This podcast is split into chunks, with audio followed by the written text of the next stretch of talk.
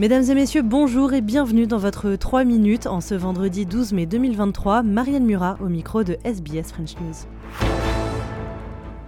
Deux jours après avoir été annoncé, le budget fédéral fait encore des vagues, notamment au sein de l'opposition. Dans son discours de réponse, Peter Dutton a vivement critiqué les mesures concernant le coût de la vie, qu'il a comparé au fait de mettre un pansement sur une jambe de bois. On écoute le chef de l'opposition. Than any G7 nation. And the problem with inflation, it's coming out of Canberra. And the government's decisions in this budget will keep your interest rates higher for longer, which is going to have a negative impact on families and small businesses. Réaction immédiate du gouvernement australien, le trésorier Jim Chalmers accuse Peter Dutton de diviser la population. Peter Dutton needs to put an end to this division. Now, Peter Dutton is a divisive figure, but he's not a credible figure. Peter Dutton takes his cues from Tony Abbott and Scott Morrison.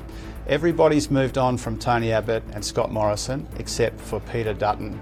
Uh, his strategy is to divide Australians, to pit Australians against each other in the aftermath of this budget.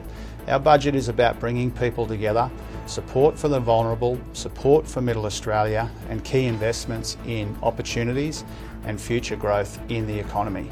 Uh, that is our priority as a government. Australie toujours et le groupe de Perth Voyager vient d'atteindre le top 10 du classement de l'Eurovision. Le chanteur Daniel Estrin se dit fier de représenter les couleurs de son pays et se dit assez confiant quant à la victoire.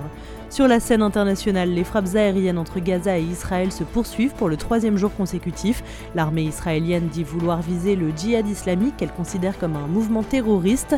Le Hamas déplore au moins 29 morts dans la bande de Gaza, dont des civils, parmi lesquels des enfants. Une situation qui inquiète l'ONU. On écoute le porte-parole adjoint du secrétaire général. The crossings uh, Gaza have been closed.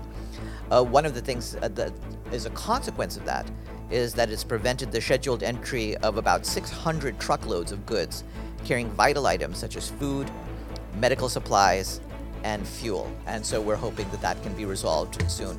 Et enfin, après euh, deux jours d'émeutes et de chaos au Pakistan, la Cour suprême a invalidé l'arrestation de l'ex-premier ministre Imran Khan, poursuivi dans une affaire de corruption. Mais ça ne change rien pour l'instant, il reste en détention. Une nouvelle audience est prévue aujourd'hui. Voilà messieurs dames pour l'essentiel de l'actualité résumée en 3 minutes. Je vous souhaite de passer un excellent week-end et la semaine prochaine retrouvez euh, Grégory Pless pour vos bulletins.